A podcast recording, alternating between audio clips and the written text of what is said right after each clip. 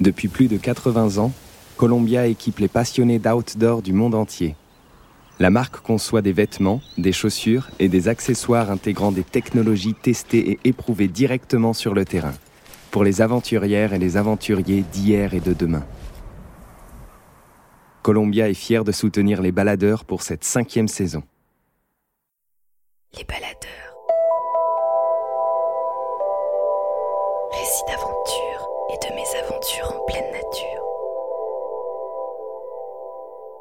Un podcast du média Les Others. Rendez-vous sur Instagram, at Les Others, L-E-S-O-T-H-E-R-S, pour découvrir notre magazine papier et tous nos autres formats. Kaboul, 15 août 2021. Les yeux du monde entier regardent les images de la prise de la capitale afghane par les talibans. Sur nos écrans, l'insoutenable. Des civils désespérés tentent de s'accrocher aux ailes des derniers avions militaires qui quittent le pays. Chaque décollage est un espoir de moins pour se rester sur le tarmac, contraint de retrouver chaos, terreur et incertitude. Désormais, les femmes, les intellectuels, les artistes et les sportifs voient leur liberté et parfois leur vie menacée par le régime des combattants islamistes. Chaque pays fait alors en sorte d'évacuer ses ressortissants. Lorsque son téléphone sonne, à 6000 km de là, le snowboarder français Victor Davier est loin d'imaginer qu'il va avoir un rôle à jouer dans cette histoire. Rattrapé par les liens qu'il a tissés un an plus tôt, sur des neiges immaculées, loin de la guerre et de l'effroi, il se voit confier la plus lourde des responsabilités.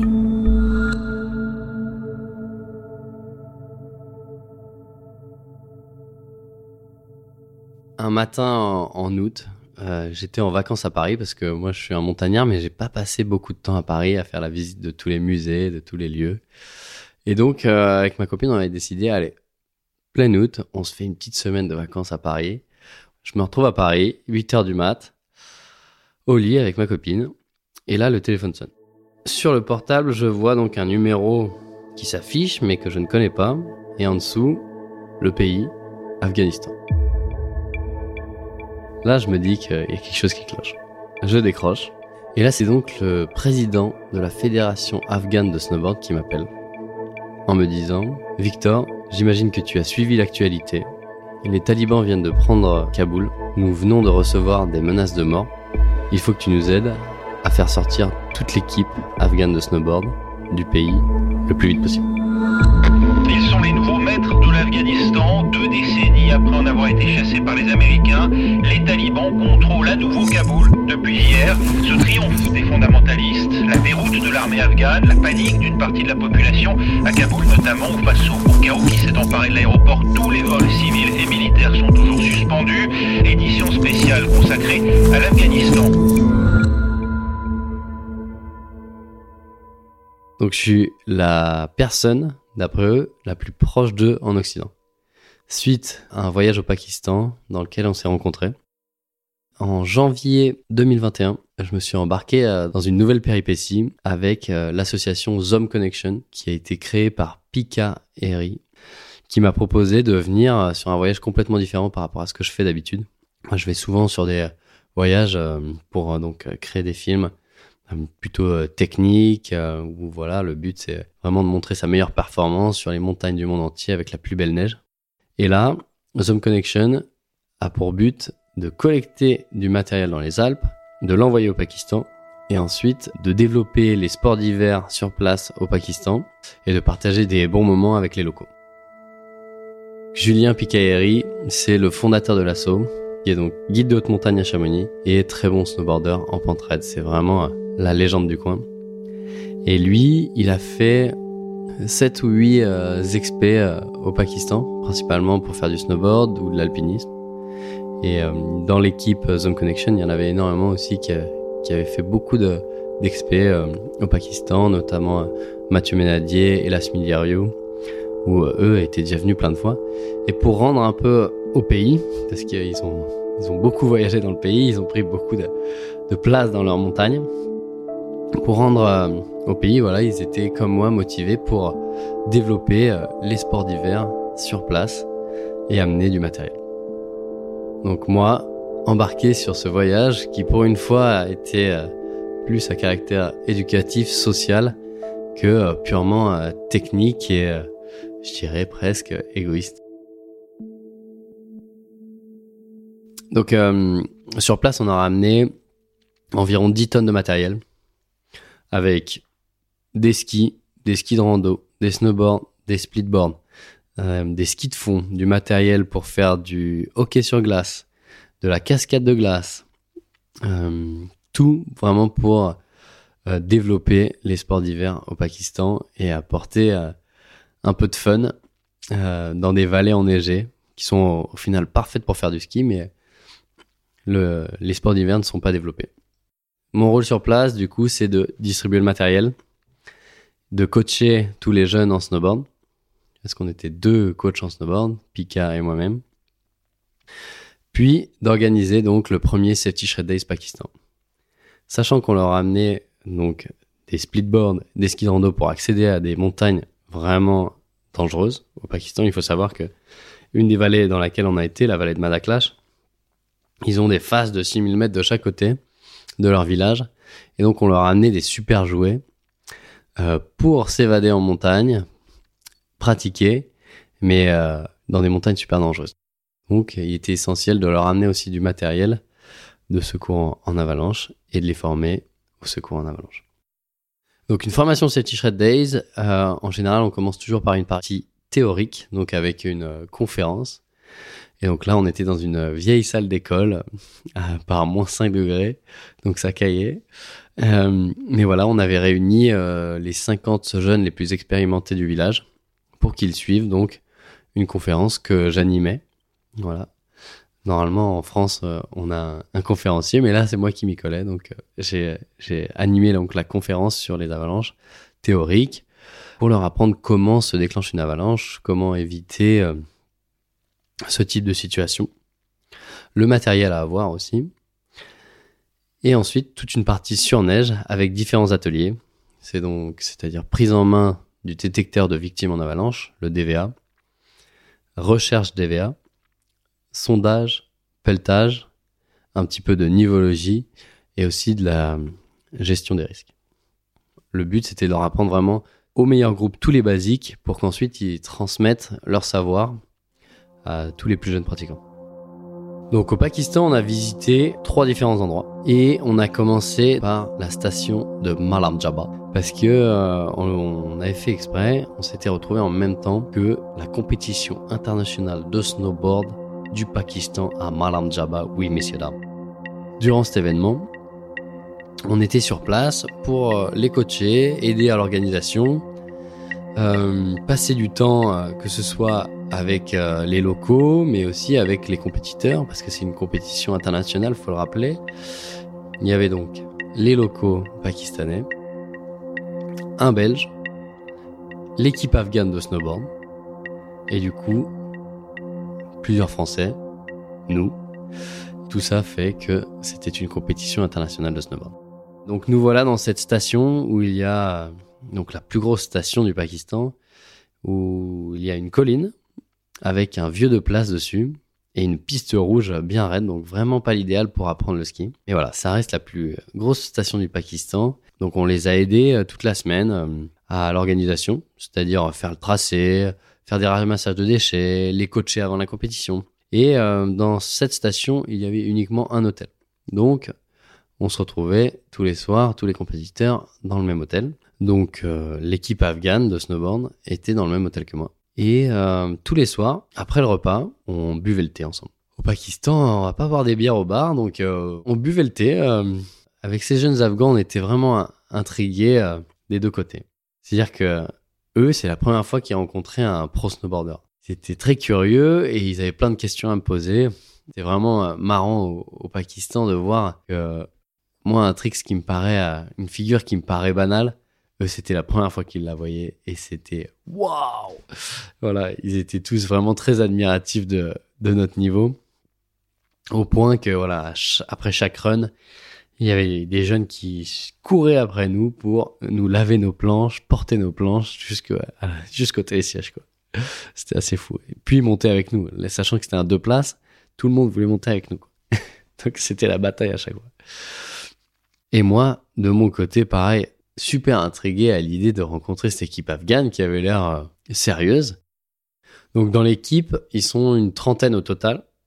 Mais euh, le cœur vraiment de l'équipe, c'est 14 coureurs. C'est vraiment une bande de jeunes euh, d'une vingtaine d'années. Le directeur de la fédération a 25 ans. Un groupe de jeunes plein d'espoir. Ils ont 20 planches dans le pays. C'est quasiment ce que j'ai à l'année. Ils n'ont pas de station, donc ils vont s'entraîner euh, au bord des routes euh, sur des cols. Et donc ils n'ont pas de piste damée, rien. Ils s'entraînent l'été euh, sur des dunes de sable. Mais par contre, ils ont un team sérieux. Ils sont tous motivés. Ils ont tous la banane. Ils veulent faire du snowboard et progresser euh, pour euh, développer le snowboard en Afghanistan et représenter leur pays. Du coup, on a passé vraiment toute la semaine à, à échanger. Je me souviens de discussions sur la religion euh, super intéressantes.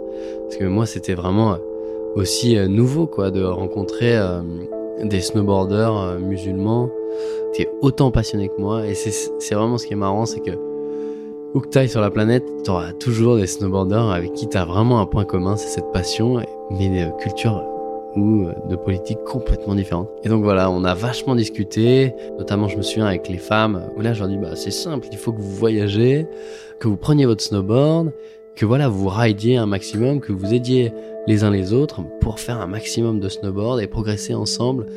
Ouais, je me souviens d'une phrase d'une femme qui me dit mais, mais Victor, pour nous c'est ça marche pas comme ça en fait.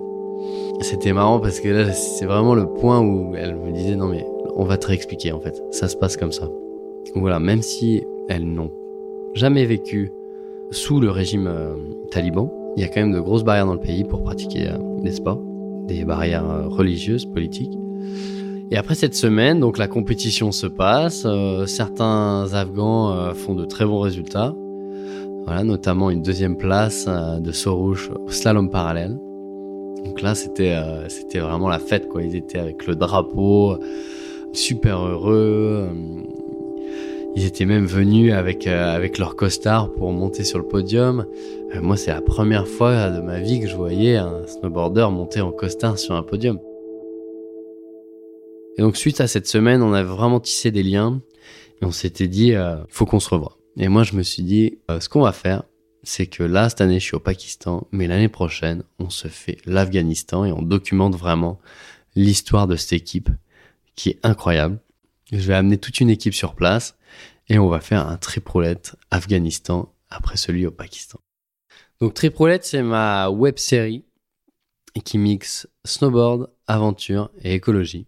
Et donc on avait commencé à organiser ce voyage via WhatsApp avec le directeur de la fédération, les jeunes Afghans. On avait pas mal échangé durant le printemps. Et au final, c'était assez simple. Hein. Donc euh, l'organisation se passe, mais est assez euh, restreinte. Jusque donc ce fameux appel. Quand je reçois ce coup de fil, euh, voilà, ma première émotion, c'est vraiment euh, l'étonnement. Pourquoi moi? C'est-à-dire que j'ai aucune connaissance en politique, on est en grosse période de crise. Je pense qu'ils ont envoyé plein de bouteilles à la mer en essayant avec tous leurs contacts, euh, voilà, de trouver les, pistes les plus solides. Donc là, dans ma tête, euh, là, ça fait euh, des backflips, des fonds de flip. là, je sais pas ce qui se passe. Hein. À la fois, c'est tellement surréaliste que je me dis, tu vas pas te mettre trop la pression parce que c'est pas ton cœur de métier de faire exfiltrer 14 Afghans en période de crise. Mais bon, t'as quand même un réseau important tu vas l'utiliser pour la bonne cause et tu vas tout donner pour essayer de faire sortir tes copains. Et surtout, ce qui m'a vraiment motivé, c'est de me dire pourquoi ils ont reçu des menaces de mort. C'était pour faire du snowboard. Snowboard euh, qui, pour moi, est toute ma vie, c'est vraiment ma passion euh, ultime. C'est mon quotidien et eux, ce qu'on leur reproche et ce qui peut leur coûter la vie, c'est de faire du snowboard. Tous les sportifs ont été menacés. Nous, on a reçu euh, que le, enfin, on a vu uniquement les lettres euh, de la fédération afghane de snowboard, mais ils ont vraiment reçu une lettre qu'on a traduite par la suite. Vous avez péché, soit vous serez puni sévèrement si vous vous excusez, soit vous serez exécuté. Donc la punition de ce qu'on sait, c'est soit fouetter, soit lapider. Dans la religion des talibans, tu n'es pas censé faire du sport et avoir euh, du plaisir. Et notamment pour les femmes, euh, le risque est d'autant plus important parce que la religion euh, des talibans ne permet pas aux femmes de faire du sport ou d'avoir des loisirs. Il faut savoir que cette équipe de jeunes, donc ils n'ont jamais vécu sous régime taliban. Les talibans sont partis il y a 25 ans du pouvoir, il y a 25 ans. Donc les Américains sont arrivés et eux, ils sont ils ont toujours vécu à l'occidental, dans une, euh, dans une capitale, à Kaboul. Ils ont des smartphones, ils font du snowboard, ils ont fait des, des études. Le plateau du jeu s'est vraiment retourné d'un coup. Il a été renversé euh, brutalement. Et c'est comme si nous, euh, demain, nos vies changeaient radicalement, qu'on nous coupe nos comptes en banque, qu'on nous menace de mort, et on n'a pas d'autre choix que de s'échapper du pays. Du coup, je me suis vraiment euh, attaché à cette cause. Tout de suite, mes vacances ont pris une autre tournure. C'est-à-dire que je me suis dit, ils ont besoin d'aide. Tu as des contacts, deux bras, deux jambes, un cerveau. Alors maintenant, qu'est-ce que tu fais? T'es à Paris, euh, l'ambassade afghane euh, doit sûrement être à Paris. Allez, je skate jusqu'à l'ambassade euh, afghane à Paris. J'arrive sur place, euh, gris fermé, déjà une cinquantaine de personnes qui attendent parce que voilà, on était en plein début de cette crise afghane. Et donc là, c'était, je, je capte que ça allait être compliqué, que ça allait être déjà vraiment la couille. Devant les grilles, une cinquantaine d'Afghans qui euh, essayaient d'avoir des nouvelles de leur famille, certains médias qui voulaient aller sur place, mais là, impossible d'avoir une réponse. Euh, non, euh, monsieur, euh, on peut rien pour vous, pour l'instant, on n'a pas d'informations, au revoir. À ce moment-là, des gouvernements mettent en place des avions pour rapatrier les contacts afghans sur place. Et donc, il y a pas mal de possibilités à ce niveau-là. Mais mes Afghans sont loin d'être sur la liste prioritaire pour sortir. Donc là, je me dis, ok, qu'est-ce que tu fais? Donc tu contactes des ambassadeurs, peut-être sur Twitter, par mail. Tous les moyens étaient bons. Donc là, je me fais une liste sur mon carnet. Je trouve des contacts sur Internet. J'envoie la liste de leurs passeports, toutes leurs infos. Et j'envoie des bouteilles à la mer comme ça. Je pense que je relis le mail demain. Dans la panique, le mail il était fait à l'arrache complet. Mais voilà, j'essaye de le faire quand même le plus carré possible pour essayer de les mettre sur des listes. Tout le monde essaie de sortir. Les personnes qui ont euh, un risque, je dirais, politique ou qui ont travaillé avec des pays en Occident vont être clairement en priorité. Donc le but, c'est d'avoir euh, des contacts le plus proches des gouvernements pour les mettre dans ces avions. On sait que c'est vraiment très limité et que les Américains se sont engagés à partir prochainement de Kaboul. Et donc là, c'est vraiment les, les portes du pays qui se referment. Vraiment, euh, j'ai mis tout de côté, quoi. Impossible euh, d'aller boire une bière avec un ami quand euh, t'as cette responsabilité-là. C'est-à-dire qu'on a beau t'appeler pour te dire Ah, ça te dirait d'aller boire un coup? Je dis Mais attends, mais là, t'es à des années-lumière de, de on va aller boire un coup. Et même apprécier, je dirais, une sorte de vie quotidienne était quand même assez délicate. Que t'as 14 jeunes de 20 ans qui sont potentiellement entre la vie et la mort et qui t'ont demandé de l'aide. Dans la panique, après euh, toute cette série de mails, je me dis ok, euh, là t'as besoin d'aide, clairement. Tu vas pas t'en sortir tout seul, tu n'as pas les contacts pour. Euh, mets un message euh, sur les réseaux sociaux. Tu fais une story, tu fais un post Facebook. Donc je prends une photo d'eux, j'affiche leur visage très clairement en disant voilà j'ai rencontré ces jeunes cet hiver, ils sont en danger, ils ont reçu des menaces de mort. S'il vous plaît, aidez-moi par n'importe quel moyen. J'ai, ils ont besoin d'aide. Et donc là, grosse erreur. Euh, de les afficher sur Internet, euh, d'afficher leur visage. Mais euh, cette erreur a vraiment joué en leur faveur. Parce que de ce message, j'ai reçu de l'aide de quelques personnes qui on a formé un, team qu'on va appeler Snowboarders of Solidarity, car c'est désormais le nom de notre association. Et donc ce team est composé euh, de cinq membres principalement, avec euh, deux américaines qui ne veulent pas être citées et que j'appelle euh, leurs American Angels, parce que c'est vraiment euh, donc deux personnes incroyables qui ont mis leur vie entre parenthèses pendant cinq mois pour les aider. On a Laurent Pordier, un membre de la fédération de snowboard, qui est coach et un très bel humain. Et on a Jérôme Tanon, donc mon ami qui est photographe, réalisateur de films. J'ai vraiment eu énormément de chance de tomber sur ces personnes qui ont tout fait pour les aider alors qu'elles ne les connaissent pas. C'est-à-dire que moi, je les ai rencontrées à six jours et on a fait du snowboard ensemble, on a bu des thés ensemble, on a rigolé ensemble. Mais eux, ils ne les connaissent pas. Maintenant, euh, sur place, euh, c'est la cohue complète. Là, on, sent que la, tâche est vraiment lourde, euh, vraiment, vraiment compliquée. Donc, il y a deux solutions. Hein. C'est soit voie terrestre, soit voie aérienne. Il y a des checkpoints qui explosent avec des morts. nous, on a le filtre occidental, donc voilà, c'est vachement de de oui dire. Sur place, on a des contacts qui nous disent ok non, ça se passe de telle manière. voilà, et les places dans les avions sont vraiment euh, restreintes. Donc là, on fait euh, notre maximum en contactant la planète entière pour essayer d'avoir quelques places dans les avions.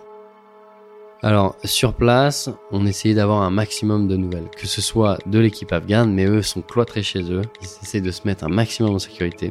Donc, on communique via Telegram. Ensuite, on suit les nouvelles parce que des fois, via les médias euh, en Occident, on avait plus de nouvelles qu'eux. Et ensuite, des contacts sur place à l'aéroport, etc. Donc euh, là, certaines personnes de l'équipe ont développé beaucoup de contacts en euh, s'associant avec euh, d'autres associations, mais aussi des fondations sur place qui nous ont beaucoup aidés pour garder les jeunes en sécurité. Donc là, on vit vraiment dans un film. Là, on vit vraiment dans un film où on a l'impression d'être des agents secrets qui communiquent. On se connaît pas. voilà, notamment avec ces deux anges. On ne se connaît pas et on essaye d'exfiltrer 14 personnes. Donc voilà, j'ai eu tel contact, ok, ça se passe comme ça. Euh, là, ok, on peut lui faire passer un checkpoint à telle heure. Il faut vraiment lui dire que ça va être bon. Ah, finalement, ça a foiré. Ah, il y a un tel checkpoint qui a explosé. Finalement, ça se passe comme ça. En fait, il faut payer un droit d'entrée au checkpoint. voilà, là, c'est la panique, la cohue. On s'organise du mieux qu'on peut. Et euh, dans la première semaine, on arrive à faire sortir 5 des 14 jeunes. Principalement euh, les femmes. Voilà, qui sont. Euh, qui quittent tout. Famille, amis, diplôme, souvenirs, le tout sans argent, avec un sac à dos. Et ils sont envoyés à l'autre bout de la planète. voilà. Sans. Ils sont éparpillés. Ils sont seulement éparpillés entre l'Arabie Saoudite, la Suède, l'Espagne, l'Ukraine. Euh, ils se retrouvent euh, dans des camps de réfugiés, euh, dans des conditions parfois difficiles. Mais bon, ils ont sauvé leur vie. Voilà, là c'est vraiment un peu, sauf qu'il peut, hein, à, à, cette époque, à cette époque-là. Mais bon, déjà quelques victoires, hein, de trouver des places dans des avions alors qu'ils ne sont pas prioritaires. Il faut le rappeler, hein, ils font du snowboard, c'est quand même, ils sont 30 pratiquants dans leur pays, c'est rien. donc ils, ils ont entre guillemets peu de poids. Et c'est-à-dire que nous, derrière nos portables, on suivait en live toutes ces exfiltrations. Et c'était vraiment, euh, c'était vraiment un autre monde, quoi. Jusqu'à ce qu'ensuite, les portes de l'Afghanistan se referment avec le départ des Américains. Et donc là, il nous en reste euh, neuf à faire sortir. À ce moment-là, euh, je pense qu'on a tous vu des images qui ont choqué le monde.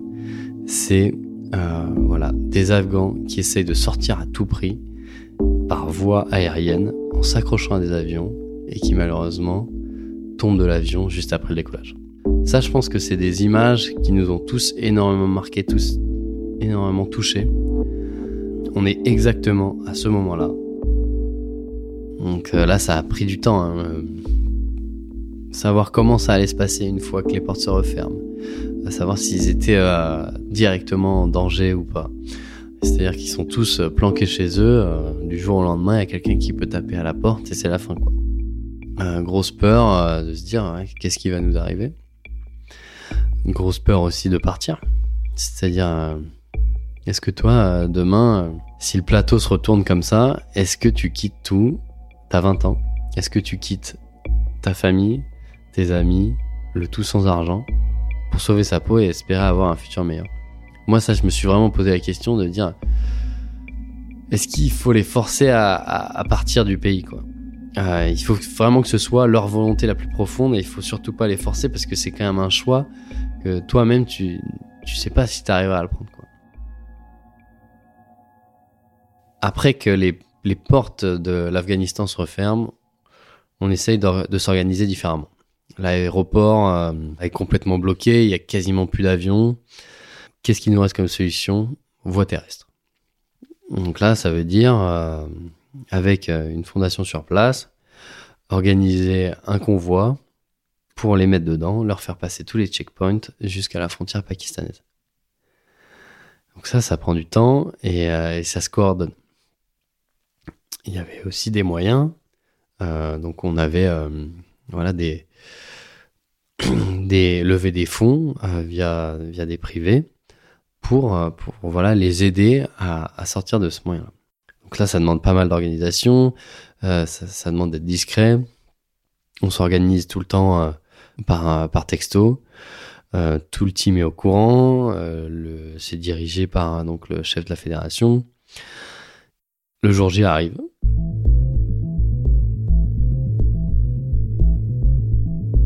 Faut tous les mettre donc dans les voitures et ensuite organiser le, le fourgon jusqu'à la frontière.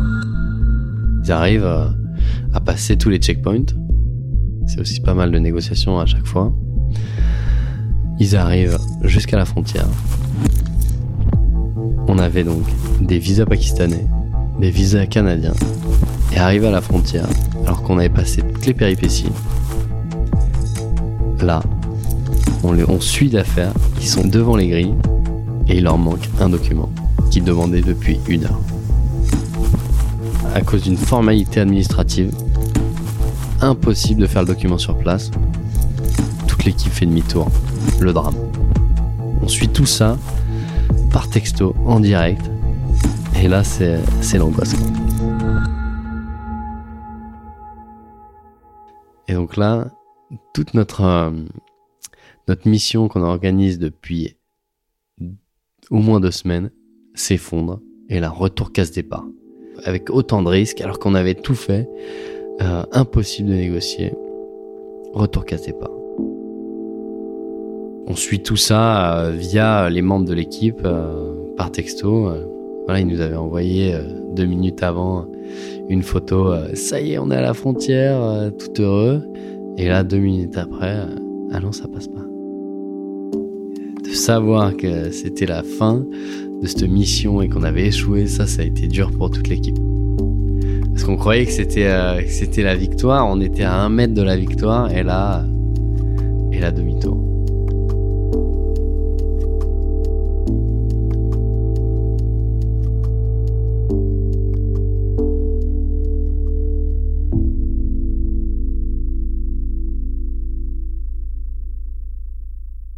Et là, euh, pas mal de temps se passe. Et là, nos deux anges, plein de contacts, euh, plein d'énergie, elles n'allaient pas s'en arrêter là. Il fallait à tout prix euh, les faire sortir. Et donc ça a pris du temps, beaucoup de négociations, mais ces deux anges ont réussi à, les faire sortir par voie aérienne. Ça a pris plusieurs mois.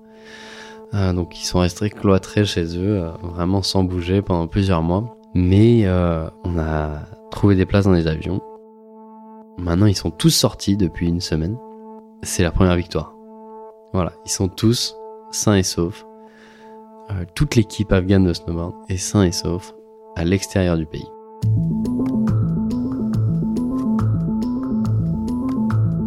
Et donc là, tu te dis, euh, yes, victoire, euh, parfait. Ils sont sains et saufs, mais en fait, euh, pour des jeunes de 20 ans, tu les as fait sortir de leur pays, c'est que euh, un petit bout euh, du début de leur nouvelle vie, était loin d'avoir gagné, mon pote.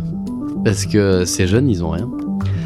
tu les as fait sortir. Maintenant, il faut que tu leur trouves bah, une situation stable, une nouvelle vie, dans laquelle ils soient le plus heureux possible. Et donc là, il y a une deuxième bataille qui commence.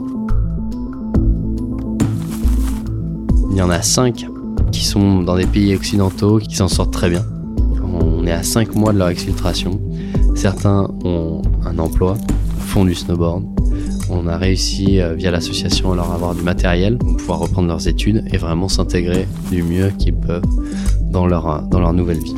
Mais c'est vraiment touchant de voir que certains voilà, font déjà partie euh, d'un nouveau pays. Ils ont un emploi stable, ils travaillent dans une station de ski. Voilà, c'est même déjà une, belle première victoire.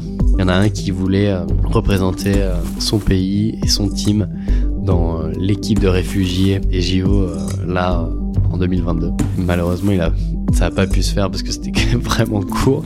Mais voilà, il était motivé pour montrer que voilà, malgré euh, son exfiltration, l'équipe snowboard afghane euh, faisait toujours du snowboard. Les neuf autres, actuellement, ils sont dans, une maison, en sécurité, mais ils sont vraiment en situation euh, d'attente. Ils attendent que on trouve des visas à long terme dans un pays pour pouvoir commencer leur nouvelle vie. Pour l'instant, ils n'ont aucun moyen, aucun contact, et surtout, ils ont des visas qui sont expirés depuis maintenant pas mal de temps. Donc là, on essaye par tous les moyens de trouver euh, une possibilité euh, quelque part sur cette planète de les accueillir à long terme. Mais ça, ça paraît simple, mais ça ne l'est pas du tout. On a déjà puisé pas mal de contacts autour de nous. Et donc là, c'est encore une fois une bouteille à la mer pour aider ces neuf jeunes qui en ont euh, vraiment besoin pour ne pas faire demi-tour se faire renvoyer dans leur pays, en Afghanistan, et là, ça serait vraiment le retour casse-départ le plus dramatique.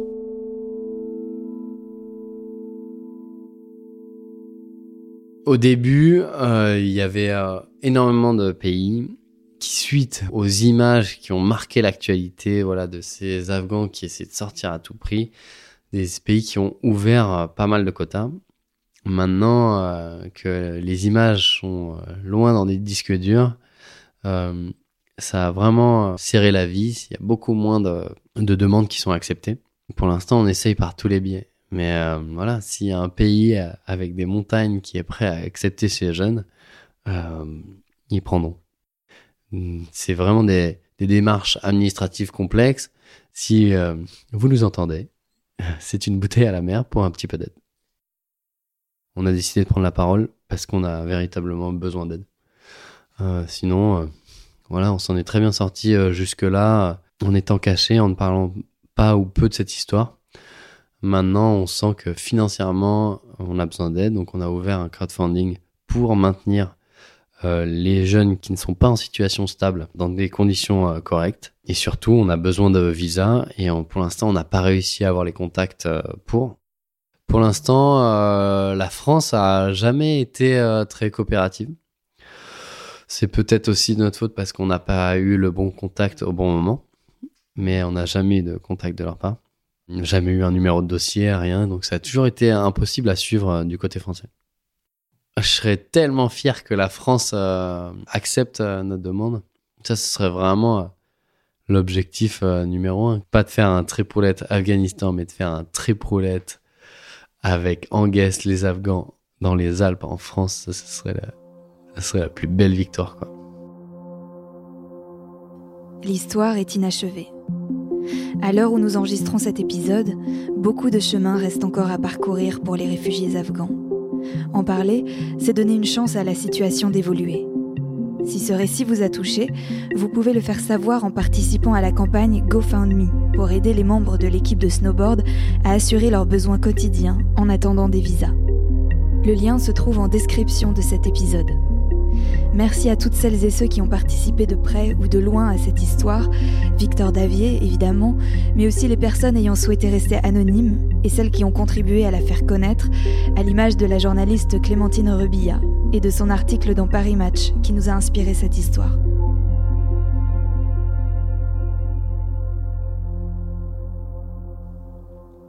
Les Baladeurs est un podcast du magazine Les Others. Cet épisode a été réalisé par Thomas Fir et monté par Chloé Wibo. Le texte a été écrit et lu par Clément Saccard. La musique originale a été composée par Nicolas de Ferrand et le mixage a été assuré par Laurie Galigani. Nous sommes toutes et tous ravis de vous retrouver pour cette nouvelle aventure des baladeurs. Merci à vous d'avoir écouté cet épisode. Et merci à Columbia, notre nouveau partenaire, pour cette cinquième saison. On se retrouve dans 15 jours pour un nouvel épisode. Alors, à très bientôt.